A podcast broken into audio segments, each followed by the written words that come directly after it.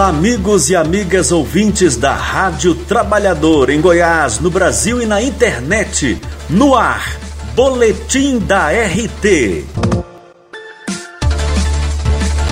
Os destaques de hoje são: Aumentar impostos e vender patrimônio público. Esta é a receita tapa-buraco do governo Temer para o Brasil.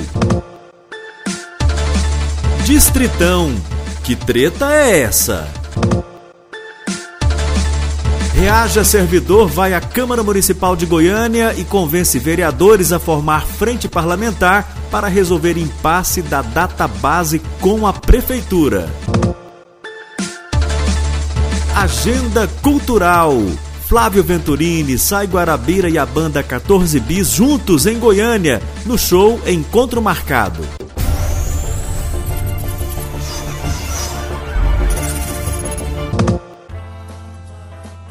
Aumentar impostos e vender patrimônio público. Esta é a receita tapa-buraco do governo Temer para o Brasil.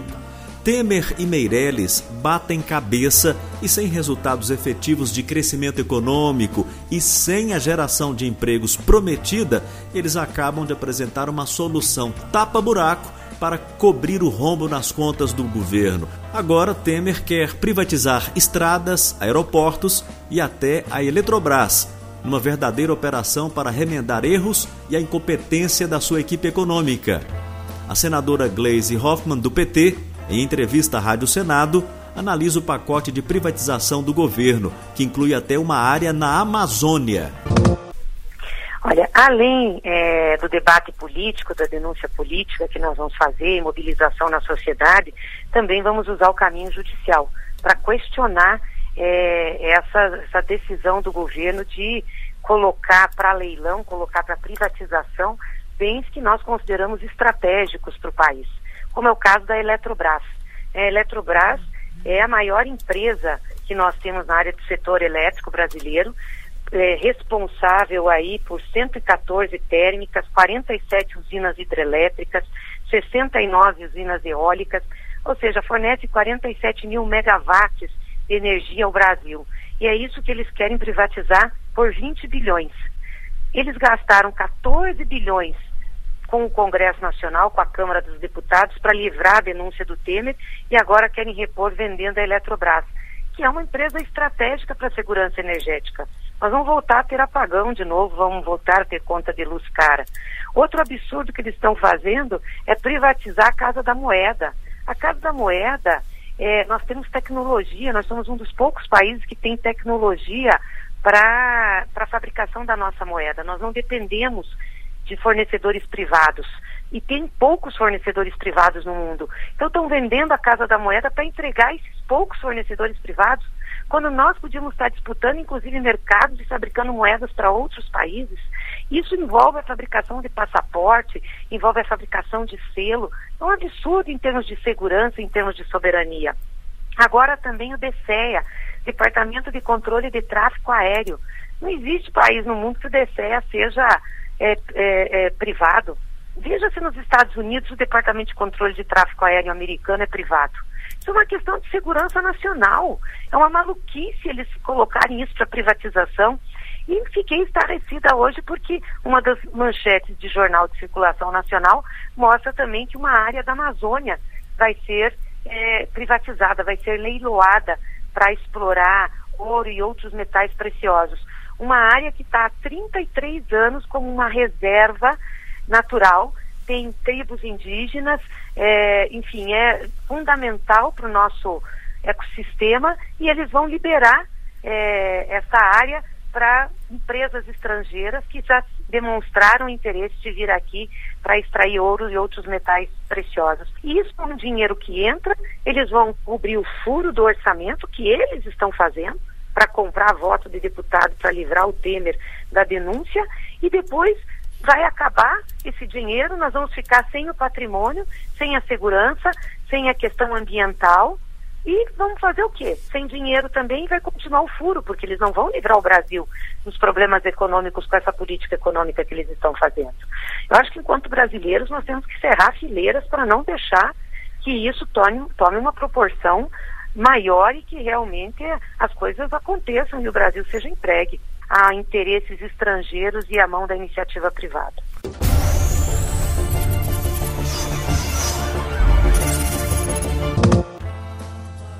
Distritão, que treta é essa? A proposta que altera o sistema eleitoral está em discussão na Câmara dos Deputados.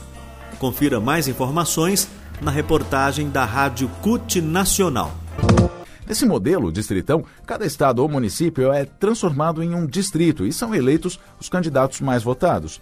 Os votos em legenda não são considerados, assim esvaziando o papel dos partidos. Para ser aprovado, o projeto de emenda constitucional deve ser aprovado por dois terços de deputados e senadores. O presidente da CUT, Wagner Freitas, fez uma análise das mudanças propostas, não é, Ana? Exato, André. Ele classificou o distritão como estelionato eleitoral. Ele diz que se trata de um outro golpe brutal na democracia brasileira, o que é intolerável.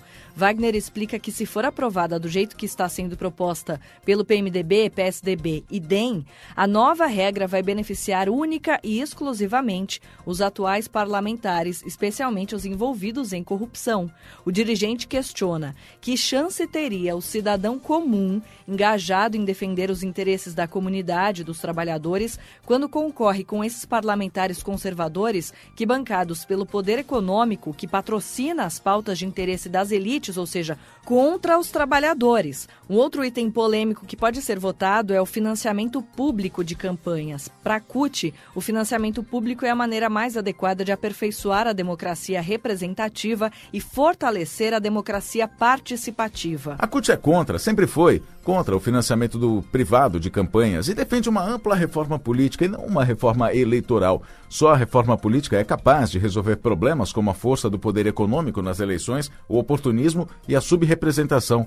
E é por uma reforma política que promova a equidade da representatividade e que seja comprometida com os interesses da classe trabalhadora que a CUT vai organizar sua base, vai mobilizar, vai lutar e pressionar deputados para que não aprovem propostas como essa do Distritão.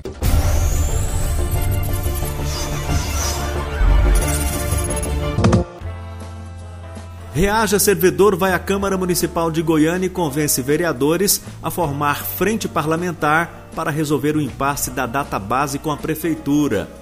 O movimento Reaja Servidor é composto por 14 sindicatos, que representam quase todas as categorias de trabalhadores da Prefeitura de Goiânia, mais a CUT Goiás, Central Única dos Trabalhadores. Na última quinta-feira, o presidente da CUT Goiás, Mauro Ruben, representando o Reaja, falou aos vereadores sobre a necessidade da efetiva participação deles para intervir junto à prefeitura e tentar resolver o impasse da data base e da pauta de direitos dos servidores municipais. Deu resultado. O vereador Romário Policarpo, do PTC, propôs e foi aprovada por unanimidade a criação da Frente Parlamentar para tratar desta questão. Nova Assembleia Geral Unificada dos Servidores Municipais está agendada para acontecer na Câmara dos Vereadores, terça-feira, dia 29, às 9 horas da manhã.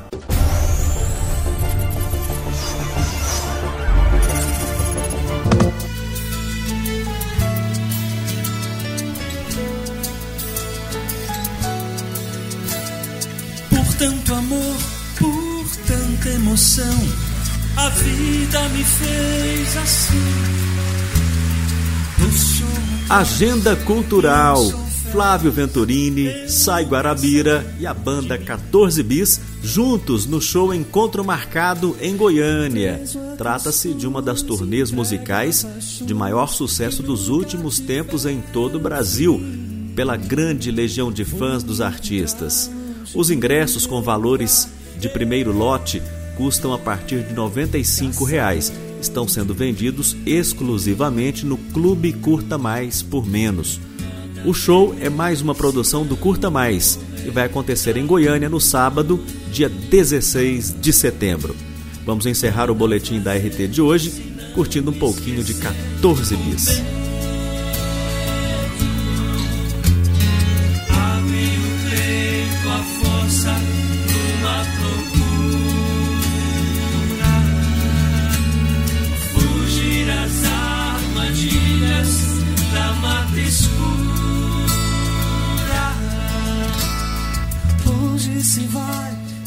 Os nossos agradecimentos às emissoras parceiras, à Rede Abraço e a você ouvinte. Muito obrigado. Produção e apresentação jornalista Roberto Nunes. Trabalhos técnicos William Rodrigues, Murilo Martins e Pedro Henrique Ferreira. Reportagens Maísa Lima, Júnior César e Rodrigo Leles. Realização Rádio Trabalhador.